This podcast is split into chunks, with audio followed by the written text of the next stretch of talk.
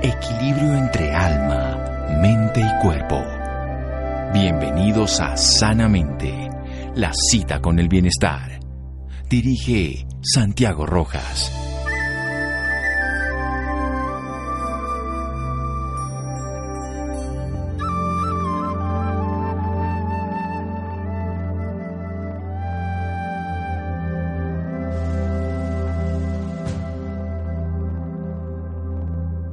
La mayor riqueza de cualquier persona es su salud viril. Buenas noches, estamos en Sanamente de Caracol Radio. Volvemos a empezar una semana y vamos a hablar de un tema que todos los días nos muestra cómo afecta la vida de cualquier ser humano. Llegamos a cifras cercanas a la mitad de la población en Colombia y en otros países que tienen sobrepeso o obesidad.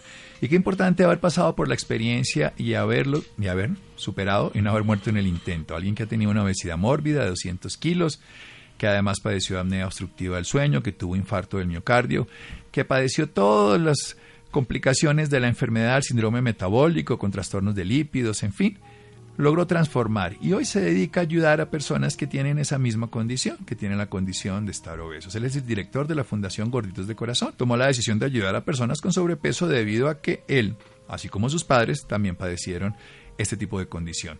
Para enfrentar esta batalla se ha aliado con médicos, nutricionistas, psicólogos y profesionales de otras disciplinas en Colombia y otros países que ayudan a los pacientes a encontrar una solución integral a este problema. Hasta el momento, la Fundación ha logrado ayudar a cerca de 20.000 personas, no solo en el tema de alimentación, sino también en aspectos de la psicología, mente, cuerpo. Nos va a hablar de todo eso, ya que estas personas también tienen que recibir el bullying, la crítica, el matoneo por su condición de sobrepeso y obesidad. Salvador Palacio González. Buenas noches, gracias por acompañarnos. Gracias a ustedes por la invitación y encantado de estar por acá, mi doctor Santiago Rojas. Qué gusto. 200 kilos tuvo usted, Salvador. Hoy, quien lo ve no lo cree. sí, yo padecí los rigores de la obesidad mórbida, más de 200 kilos. A mis 35 años yo ya estaba en 200 kilos, de enfermedades asociadas de alto riesgo, muy difíciles aparte del estrés, la ansiedad, la depresión también fue parte de ese gran abanico de enfermedades. Y estuve muy al borde de la muerte por la obesidad y, hoy me dedico especialmente a salvar mi vida y ayudarle a otros que padecen los rigores no solo de la obesidad, sino también del sobrepeso y de los malos hábitos. ¿Qué pasó para cambiar esa condición mórbida en su vida?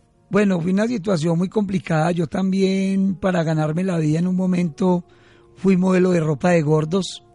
Eh, también eh, fui víctima del bullying, del rechazo social, de la discriminación.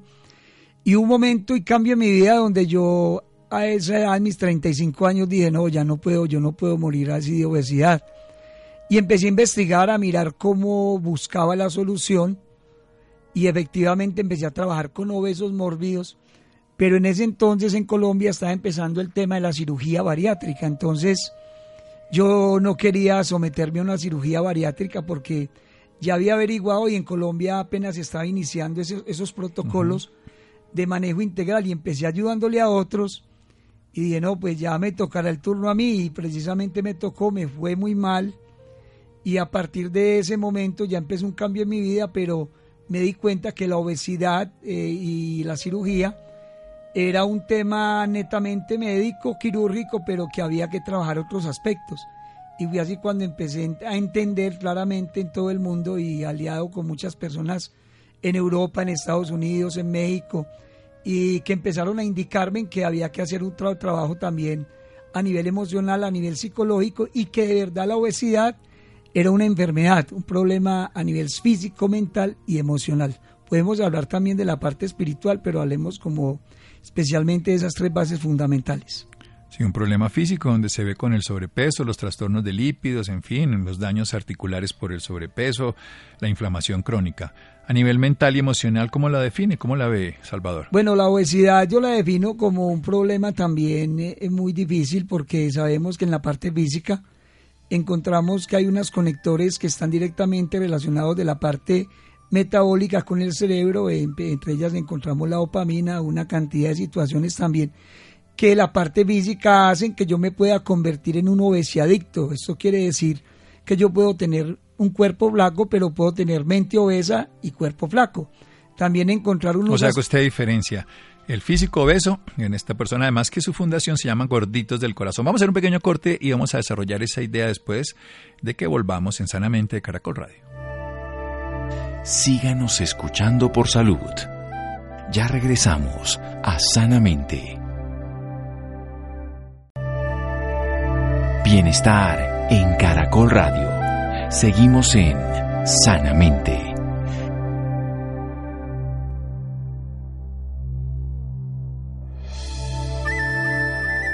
Seguimos en Sanamente de Caracol Radio. Más de 200 kilos de, pesos, de peso, infarto del miocardio, enfermedades asociadas al sobrepeso y a la obesidad. Salvador Palacio González, director de la Fundación Gorditos del Corazón transforma su vida y ahora quiere transformarla de muchos. De hecho, lo ha hecho con más de 20 mil personas.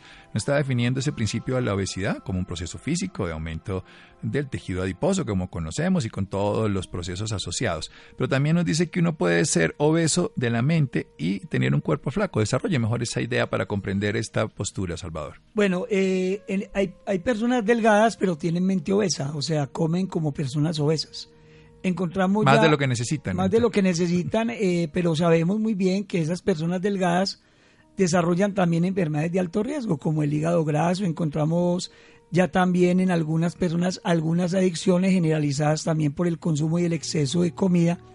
Y está la, la persona obesa que tiene mente obesa y cuerpo gordo, donde encontramos que también hay un desequilibrio entre la parte mental y la parte emocional, porque encontramos aparentemente una similitud muy clara como si fuera un alcohólico o un drogadicto, donde necesita la comida de una u otra manera para llenar algunos vacíos emocionales y a nivel mental esa persona desarrolla a través también de algunos alimentos, especialmente podríamos hablar de las, del azúcar, de las grasas, algunos snacks y algunos alimentos tóxicos que hacen que se altere su sistema metabólico y que influyan en su parte mental y emocional. Y es así también como yo llegué a ser un comedor compulsivo. Ya desarrollamos una especie de, de un desarrollo de un apetito emocional desenfrenado. Apetito emocional. El apetito emocional es un desequilibrio que yo tengo de mi cuerpo, mi mente y mis emociones, pero también entra un tema fundamental que lo sufre más del 90% de la población en todo el mundo. Nadie está libre de sus preocupaciones, de su estrés, de su rechazo, de, de su baja autoestima, pero encontramos otra situación, una similitud, y es que no se puede cuadrar directamente esta parte emocional porque hay un desequilibrio que hace que yo coma sin darme cuenta, no tengo uno, tengo unos detonadores constantes de ansiedad y a nivel de emocional que hacen que yo coma y esté aumentando progresivamente de peso sin darme cuenta, hasta el punto de desarrollar esas enfermedades y alteraciones de alto riesgo que me pueden conducir, como me sucedió a mí, a la muerte. A la muerte que se libró porque hizo un cambio de estilo de vida, no les funcionó la cirugía bariátrica. Hay que entender que la cirugía bariátrica corrige una expresión de la enfermedad, en este caso todo lo que daña el, proceso de sobrepeso, pero no está mejorando el comportamiento, que es lo que nos está enseñando en este momento Salvador, con una experiencia particular. Una adicción a la comida, un obeso que puede ser en la mente, comiendo compulsivamente, aunque el cuerpo no se manifieste con obesidad va a generar los factores de inflamación crónica de hígado graso y síndrome metabólico y puede llegar a ser enfermedades cardiovasculares aún no subiendo de peso. Además puede acumular lo que se llama la grasa visceral, que es la más grave. O también puede ser un comedor compulsivo, pero también desde un punto de vista práctico por llenar unos vacíos emocionales, porque tiene un rechazo a sí mismo, un rechazo a la vida, una baja autoestima y por supuesto un bullying de su entorno. Continúe.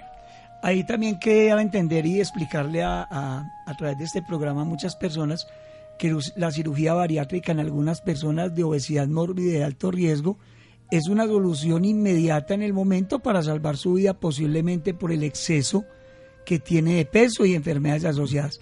Pero a ti te pueden operar tu sistema digestivo, tu cuerpo, te lo mutilan, pero tu mente vuelve y se reprograma nuevamente a través de la leptina y la, la leptina, lógicamente que empieza con la grelina y vuelve a activarte su sistema a nivel emocional. Recordemos que la leptina esta se produce en las células grasas, en los adipocitos y nos genera la sensación de saciedad. Cuando hay una resistencia a la leptina, las personas, aún a pesar de comer, no tienen saciedad. Y la grelina es en el tubo digestivo en el estómago y nos da la sensación de hambre. Si tenemos un equilibrio entre el hambre y la saciedad, estamos en salud. cuando tenemos hambre y no tenemos saciedad, pues comemos compulsivamente. Excelente, gracias mi doctor por esa aclaración. Igualmente, el proceso que hay que hacer, esto es como un triciclo, mi doctor. Sí. Eh, un triciclo debe tener las tres ruedas para funcionar bien. Muy bien. Entonces, si yo no tengo el balance entre mi cuerpo, mi mente y mis emociones, eh, difícilmente puedo yo manejar un apetito emocional o puedo manejar durante el día esos antojos o esos impulsos esos impulsos o los detonadores que me que me producen Uy, eso me interesa mucho. ¿Cuáles son esos detonadores? ¿Qué nos lleva a que nosotros queremos cerrar un huequito en el alma con comida que no nos lo cierra? Bueno, ahí esa pregunta es muy importante porque dentro de ese del método que yo manejo de cuerpo, mente y emociones, yo lo primero que debo de hacer en las herramientas que se dan claramente y que son gratuitas es como yo a partir voy a hacer ese cambio en mí mismo de este proceso no existe otra persona sino uno mismo para hacer ese cambio. Además porque uno es el que lleva la boca, uno el que decide comer, uno el que y se aguanta el, el, peso que tiene las enfermedades. Entonces, por ejemplo, eh, dentro de las herramientas que yo manejo con el método cuerpo, mente y emociones está la primera herramienta donde lógicamente yo debo tomar una decisión de hacer ese cambio, la convicción de creer en mí mismo y en una fuerza superior si yo quiero para hacerlo y debo estar muy atento a la perseverancia, a ese cambio día a día, porque si yo proyecto un cambio... Solo por hoy. Solo por hoy, un día a la vez. Si yo lo proyecto y lo postergo, no voy a lograr ese cambio. La otra herramienta con la que se trabaja muy claramente en cuerpo, mente y emociones es el PAI. Es el plan de acción inmediata donde yo debo recurrir a un tema muy importante que es el equilibrio a través de algo que se llama estar despierto, consciente y conectado yo no puedo salirme de ahí porque yo estoy en un entorno donde lógicamente estoy activado con todo lo que me entrega el mundo y estoy netamente en algo que se llama un espacio obesiogénico, todo estado al placer. Eso me encanta que usted lo ponga, porque nosotros le disparamos siempre al obeso y lo atacamos y le decimos que es el culpable y resulta que él es la víctima de un espacio obesogénico donde nos están todo el día. Yo, yo como médico trabajo el tema en muchas personas y todos los pacientes cuando lo quieren a uno agasajar le llevan comida contraria a la que estamos hablando. De entrada y socialmente a todos nos agasajan con comida, la publicidad está llena de comida, el ambiente donde vivimos tenemos que estar todo el día vinculado con la comida y comida que no necesariamente es saludable, por, en ocasiones sí. Tú vas a un centro comercial, pongamos un ejemplo sencillo, práctico, tú vas a compartir con tu familia un fin de semana o con alguien y vas a un sitio, eh, una plaza de comidas, allá te ofrecen una variedad, la que tú quieras, hay un abanico muy abierto de comidas. Y lo primero que me dicen, doctor Santiago, le aumento las papas, la gaseosa, le regalo este postre, estamos en dos por uno. Lleve la caja X de arroz chino y le regalamos un pollo brito. Hay además una mega de gaseosa para que lo disfruten en familia. Entonces estamos continuamente bombardeados donde yo debo tener esa lección y empezar ese proceso de cambio. Y la tercera herramienta bueno, ya hemos hablado, volvamos para atrás. La primera herramienta es creer en sí mismo con un... Eh, con la decisión, la convicción y la perseverancia. Sí, que lo dijimos muy bien. Decisión, convicción y, perseverancia. Pero la segunda es el PAI. El PAI, que es el plan de acción, inmediata, que es despierto, consciente y conectado. Muy bien. Y vamos para la que más me encanta. Es la regla de los 10 minutos. La regla de los 10 minutos me permite a mí hacer un paro en el camino y tomar la lección. Un ejemplo. A mí me gustan las bebidas azucaradas o X cerveza fría o X bebida, ¿cierto? Entonces yo digo, uy, paro, voy a cambiar esto por esto. Respiro, un momentico. Me tomo un momento, respiro, pongo mi mano, puede ser en mi estómago, respiro y tomo la otra elección. Yo ilustro esta herramienta con el goloso. El goloso lo ilustro porque es algo que está dentro de nosotros algunos lo pueden llamar ego, otros lo pueden llamar de otra manera, pero el goloso es un ser insaciable, sorpresivo y poderoso, siempre está dentro de mí. Es insaciable porque no lo todo lo vuelve triada, ¿no? Sí, sí, sí, así, doctor. Sorpresivo porque tú no tienes la voluntad si no estás despierto, consciente y conectado, ¿cierto? Y es poderoso porque te manda y te saca el equilibrio. Y si tú le metes a tu cuerpo, ya tienes en tu química cerebral el azúcar, las grasas y esto, lo vas a activar de inmediato y no vas a tener el control. Usted está logrando algo que es bien interesante y qué pena que lo interrumpa, pero sí quiero hacer énfasis porque sus ideas son tan simples como poderosas, que me encanta que sean simples porque así es como se aplican. Si fueran teorías muy rebuscadas, nadie las pone en práctica. Pero las personas que tienen hambre emocional, como usted bien lo define, tienen es un impulso y es un impacto como la pataleta de un niño que quiere un juguete. Después de un instante de reflexión esa pataleta baja y la persona puede tomar otra decisión. Así que ese goloso, insaciable, sorpresivo y poderoso lo podemos dejar descansar en un momento. Por ahora vamos a hacer otro pequeño corte y seguimos en esta maravillosa charla con Salvador Palacio González. Gorditos, gorditos, escuchen. A todos nos sirve, a todos nos sirve porque son unas estrategias reales. Unas personas las han aprobado a través de la ciencia y otros las han aprobado a través de la vivencia. En ambas formas llegamos a la misma conclusión. Son estructuras de pensamiento, acciones de nuestra biología que podemos modificar. Seguimos en Sanamente de Caracol Radio. Síganos escuchando por salud. Ya regresamos a Sanamente.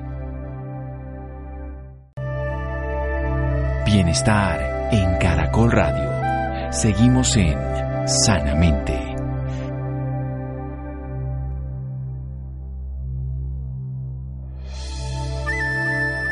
Seguimos en Sanamente de Caracol Radio. Salvador Palacio González, director de la Fundación Gorditos de Corazón, tomó la decisión de cambiar su vida después de 200 kilos de peso, tres infartos, enfermedades asociadas y muchos problemas más.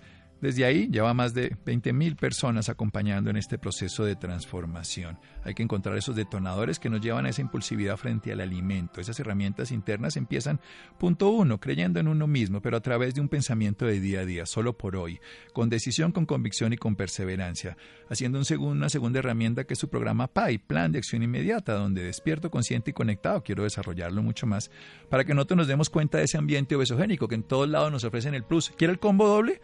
Se lo y si además hace esto, le doy más. Y además venga, se lo mando. Y por favor repita y vuélvase socio de nosotros. Y la tercera, que me pareció genial, la regla de los 10 minutos, donde nosotros nos llevamos la mano a la barriguita, respiramos y nos damos cuenta que tenemos un nuevo beso interno, un golosón, un golosín en este caso, insaciable, sorpresivo y poderoso. Y para bolas a esos 10 minutos transforma esa actitud. Desarrollamos esa idea de despierto, consciente y conectado.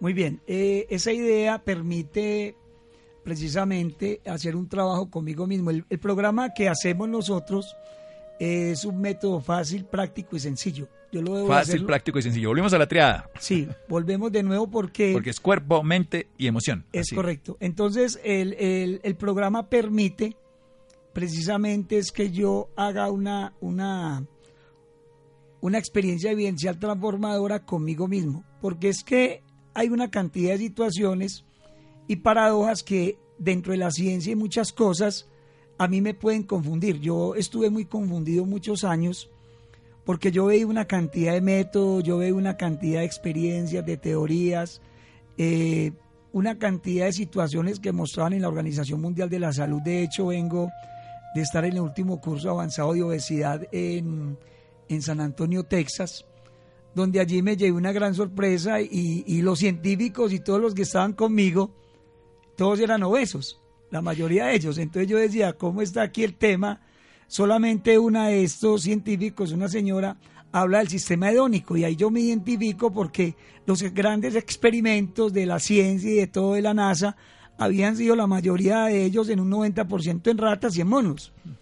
Y nosotros pues no somos ni lo uno ni lo otro. Pero no se habían hecho los experimentos reales con los seres humanos. Entonces todos los laboratorios investigando los temas genéticos, los temas del ser y todo, cómo buscar la solución a la cura de la obesidad y ninguno va a entrar en eso porque somos cuerpo, mente y emociones. Entonces, eso es como decir que alguien encontró la cura para una adicción total si el ser humano no la quiere. Aquí es un tema fundamental el tema de los hábitos.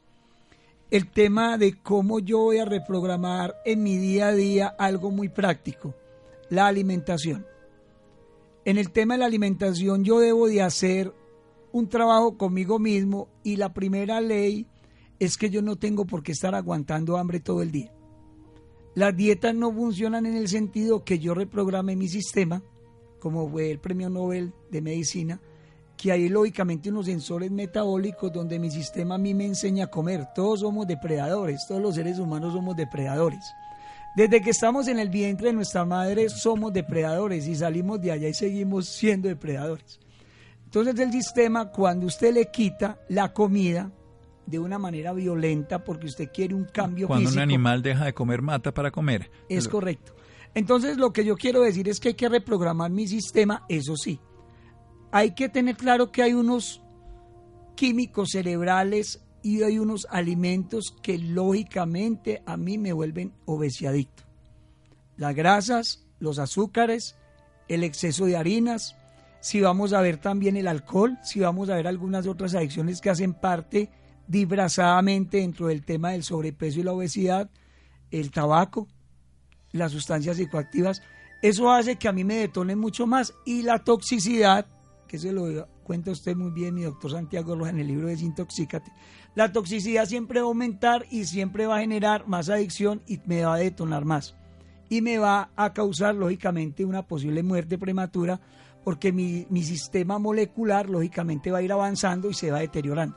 Mi sistema mental y mi sistema emocional no está preparado para yo cambiarlo de un momento a otro, pero yo sí puedo hacer a través de un proceso metabólico y mental y a través de mi comida diaria, si yo programo mis comidas diarias, no estoy diciendo que voy a comer excesos de comida, pero yo programo mi sistema, crea lo que yo es una, en una semana de consumir bebidas azucaradas, alcohol, tabaco y empiezo a, por lo menos a caminar, a hacer otro trabajo en actividad física que a mí me guste.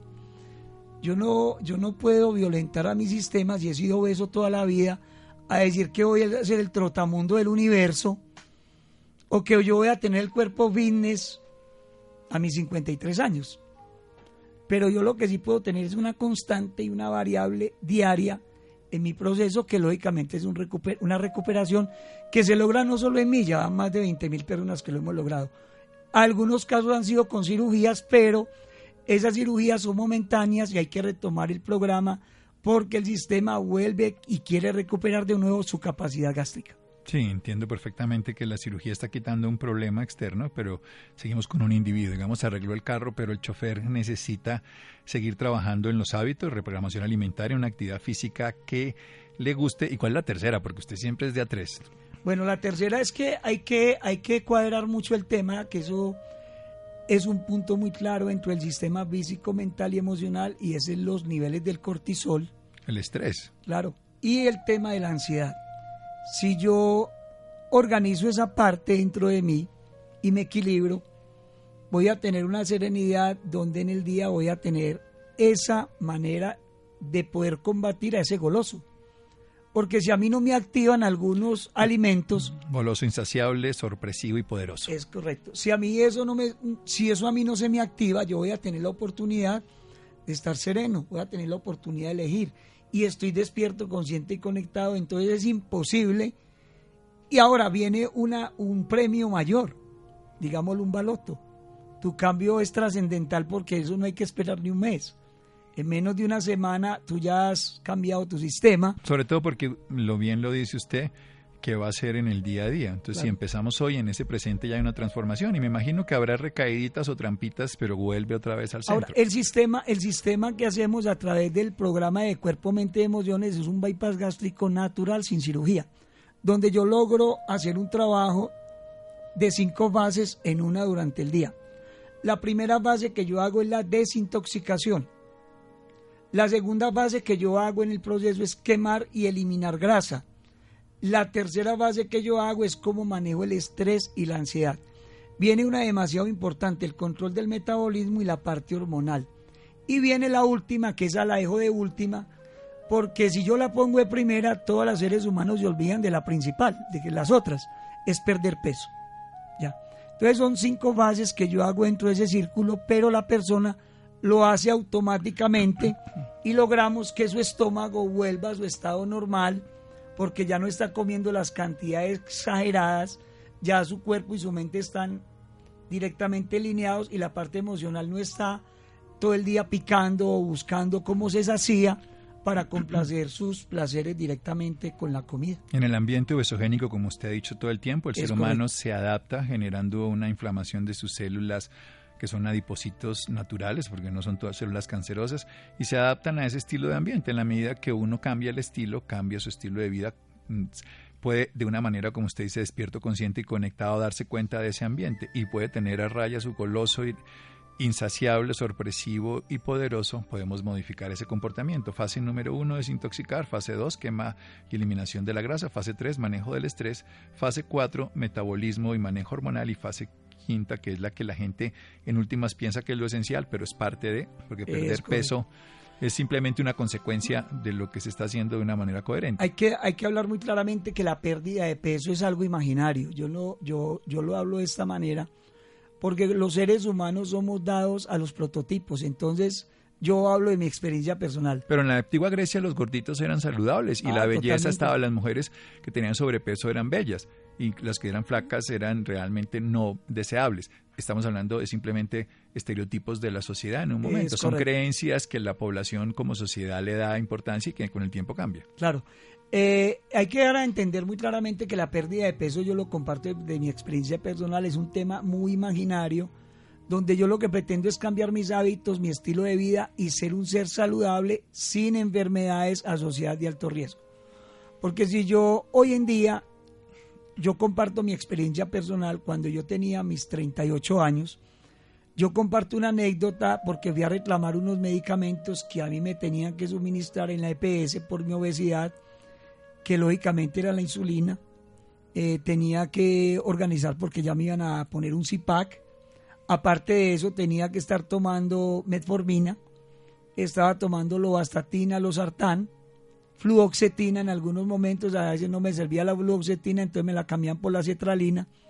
Y ya de pronto venían unas más fuertes a nivel psiquiátrico que usted las conoce mejor que Sí, antidepresivos. Estaba ya hablando de medicamentos para el colesterol, medicamentos para el metabolismo de la glucosa la insulina como por, para manejar la diabetes. Y un antihipertensivo, todas las complicaciones de nuevo metabólico. Entonces, cuando yo voy a reclamar el medicamento, me dice un señor de alta edad, me dice, mi hijo, ¿y usted a quién viene a reclamar el medicamento? ¿A su papá o a su abuelito? Y era el medicamento para mí. Yo salí destrozado. yo salí destrozado de ahí en ese momento y me senté y lo primero que hice fue ponerme a llorar y entonces, ¿qué voy a hacer con mi vida? ¿Qué va a pasar? Yo no me quiero morir todavía.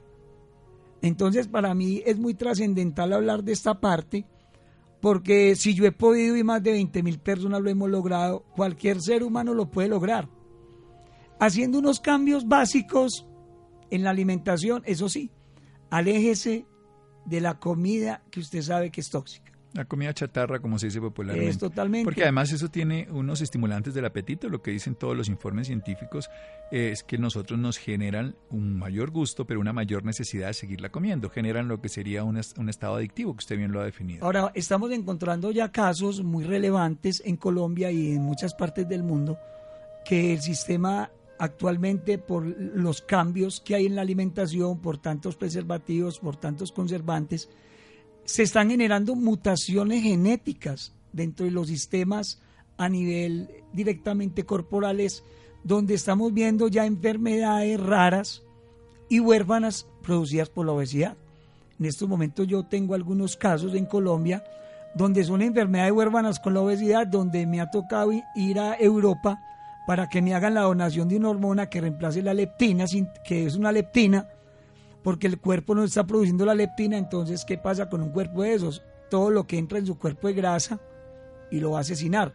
Entonces es muy triste y lamentable ver hoy también niños obesos que no se les detecta a tiempo estas partes, estas situaciones genéticas y son niños, por ejemplo, con síndrome de Prader-Willi, que son síndromes que en, tristemente en Colombia no hay unos grupos multidisciplinarios que lo detecten a tiempo. O es más, en algunos casos de mujeres con diabetes gestacional donde no se ha hecho un seguimiento correctivo con ese niño que nace y vemos ya unos casos de obesidad y la mujer lógicamente aumentando de peso de manera simbólica con acantosis nítricas, enfermedades de piel, con depresión, con ansiedad y un aumento de peso progresivo. Bueno, maravilloso, Salvador. De verdad, su experiencia es válida para muchas personas. Ojalá muchos puedan seguir, que es un proceso cotidiano, sencillo, así como el alcoholismo solo por hoy se deja de beber y se sabe que está dominado por el alcohol. En este caso, Salvador nos enseña que está uno dominado por un ambiente obesogénico, por un goloso, insaciable, sorpresivo y poderoso, pero que despierto, consciente y conectado lo puede transformar con hábitos, con actividades físicas y con manejo de la ansiedad, desintoxicando, quemando grasa, manejando el estrés, el metabolismo y así se pierde peso. En la Fundación Gorritos del Corazón, ¿dónde lo ubican? Bueno, sí, me pueden ubicar en este WhatsApp las personas que quieran tener contacto directo conmigo en el WhatsApp 317 435 7991 o en la página pueden ingresar al Face. Sí, eh, en Facebook, sí. sí www.gorditosdecorazon.com. Ah, Gorditos de Corazón, esto ya es una página web, gorditosdecorazon.com. O en Medellín hay un teléfono directo, es un call center, sí. 444-8810. 444-8810 en la ciudad de Medellín. Facebook o también en, la página web www.gorditosdecorazon.com o un celular también que se puede hacer por WhatsApp 317-435-7991, 317-435-7991. Salvador Palacio González, de 200 kilos a muchísimos menos, está en una salud transformada gracias a un programa que él mismo encuentra, diseña y que comparte. Muchas gracias, Salvador. A ustedes y por último definir la obesidad como la obesidad es el espíritu encarcelado en un cuerpo impotente ante la vida. Pero que se puede transformar y puede liberarse. Total. Muchas gracias. Seguimos en Sanamente Caracol Radio. Síganos escuchando por salud. Ya regresamos a Sanamente. Bienestar en Caracol Radio. Seguimos en Sanamente.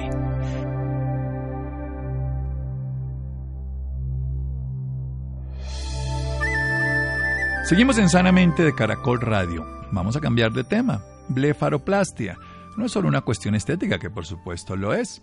Según el último estudio de la Asociación Internacional de Cirugía Plástica Estética, durante el año 2017 se incrementó el procedimiento de la blefaroplastia, esta es la cirugía de los párpados.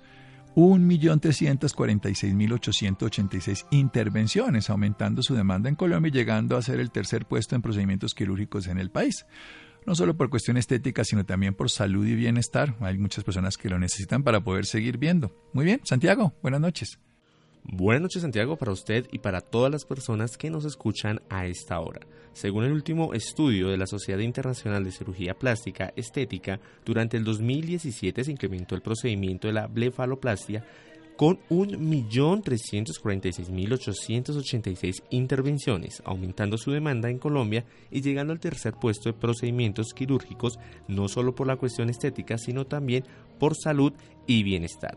Para hablarnos más sobre este tema, esta noche nos acompaña Paulo Andrés Escobar Rincón, médico especialista certificado en cirugía plástica y otorrinolaringología. Doctor Andrés Escobar, muy buenas noches y bienvenido a Sanamente. Hola, buenas. Para empezar, quisiera que nos contara de qué trata la blefaloplastia.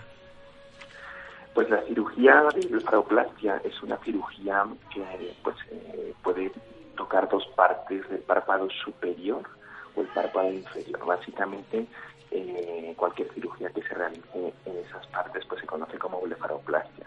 Normalmente lo que se hace es quitar piel de la parte superior del párpado para las personas que a lo mejor con la edad eh, van notando un aumento de la cantidad de piel que hay encima de, digamos, de las, de las pestañas.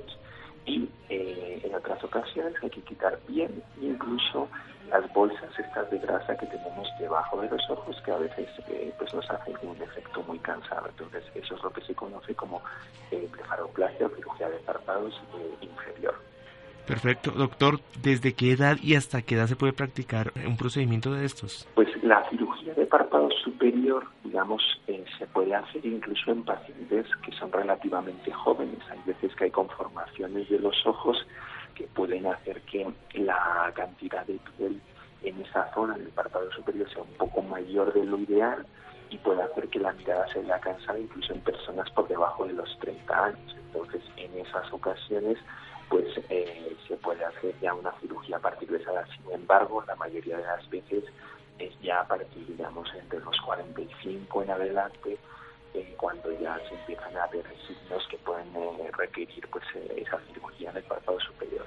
Y en el párpado inferior pues es también muy variable. Hay personas que por su misma conformación o incluso por su genética pueden tener eh, un aspecto del párpado inferior como más envejecido, normalmente porque tienen como más cantidad de estas bolsas grasas que tenemos debajo del ojo, a veces son más prominentes y nos hace ver como más cansados, como con ojeras. Entonces hay incluso gente pues con ya 30 años y podrían ser candidatos. En función ya de la edad, se podrán elegir unas técnicas u otras, pero lo más importante pues es eh, entender que la edad, digamos, eh, no es el determinante, sino digamos sería eh, el diagnóstico. Si se presenta en una edad joven, pues la cirugía no es un impedimento. Perfecto. Doctor, ¿cuál es la preparación para esta cirugía? Pues como todas las cirugías que se hacen en la cara, lo más importante es tener un estado de salud correcto, eh, por supuesto hacer unas pruebas preoperatorias, tener eh, pues un buen diagnóstico y por supuesto que el procedimiento se vaya a realizar eh, pues en unas instalaciones que estén correctas y después pues tener un buen seguimiento. Doctor, ¿cuáles son los cuidados que se deben de tener después de la cirugía? Normalmente lo más importante, sobre todo en las primeras dos, tres días, es no tener una exposición directa al sol y pues mantener las zonas donde se hacen las incisiones con una serie de cremas antibióticas, gotas para hidratar los ojos y pues evitar la exposición, por ejemplo, muchas horas delante del computador o delante del televisor. Entonces esas son como las medidas más eh, pues eh, generales para, para, el posoperatorio y luego también se recomienda no hacer ningún tipo de actividad física durante algunos días y pues eh, tener el seguimiento y asistir a los controles después con el especialista que haya realizado el procedimiento. Perfecto, doctor. ¿Qué profesionales intervienen en este proceso? Pues hay realmente el campo de, del, del ojo, digámoslo así, normalmente pues puede actuar sobre esta zona desde los cirujanos plásticos, cirujanos plásticos faciales y también hay oftalmólogos que son especialistas en oculoplastia, con lo cual pues también es un buen candidato, eh, sobre todo cuando hay patologías un poco más funcionales a veces eh, también pues eh, se puede intervenir con un, con un oftalmólogo que tiene esa especialidad. Lo que no se debe hacer es intervenirse con alguien que no tenga pues el entrenamiento ni los conocimientos en esa área, porque también no olvidemos que no solo ahí estamos eh, pues intentando mejorar la estética, sino también muchas veces la función. Y si hacemos un procedimiento que no es correcto, podemos tener luego, luego problemas incluso serios que pueden afectar a la visión. Entonces esa parte es muy importante tenerla en cuenta. Doctor, ¿qué riesgos se corren al practicarse este procedimiento? Pues realmente es una cirugía que hoy en día pues no tiene excesivamente muchos riesgos, sin embargo, eh, como todo riesgo a la hora de entrar en un quirófano, pues si el paciente a lo mejor no tiene unas condiciones de salud correctas, eso puede afectar al desarrollo de la recuperación. Por ejemplo, en pacientes que tienen la tensión, la tensión arterial un poco más alta de lo normal o que tienen eh, toman medicación eh, anticoagulante, digamos, para la sangre esté un poco más líquida, que en algunas condiciones eh, se suele dar este tipo de medicación, pues son candidatos que si bien se les puede realizar la cirugía, a veces hay que hacer una preparación y hay que tener unas medidas mucho más estrictas en el seguimiento. Normalmente, si el candidato tiene una buena salud y la anestesia que se usa es la correcta y la técnica es la correcta, la recuperación es rápida, pero como toda cirugía, pues no está exenta de riesgos y por eso pues hay que ponerse en buenas manos. Perfecto, doctor. ¿Actualmente se siguen adelantando investigaciones sobre la blefaloplastia? Pues realmente hay muchas eh, novedades pues en todos estos campos eh, y anualmente pues siempre hay incluso dispositivos hoy en día que proponen eh, actuar sobre esa zona digamos sin tener que eh, usar ningún tipo de anestesia con pues procedimientos que van enfocados como a tratar la, la piel otras veces pues hay discusiones entre los especialistas entre qué técnica es más adecuada eh, si por vía externa o por vía transconjuntiva, que son los nombres técnicos de esto. Básicamente a veces eh, hay dos tipos de cirugías, una en la parte externa, eh, que hacen incisión debajo de las pestañas y otra que está por dentro de, digamos, del párpado. En función de cada caso, una puede ser mejor que otra, pero realmente la técnica pues, es bastante estándar y no ha habido tampoco muchos avances al respecto, más allá de dispositivos que tratan de proponer cosas nuevas, pero que tampoco tienen como mucha aceptación muchas veces eh, entre la comunidad médica, digamos. Perfecto, doctor. Anteriormente usted nos decía la parte estética y la parte funcional.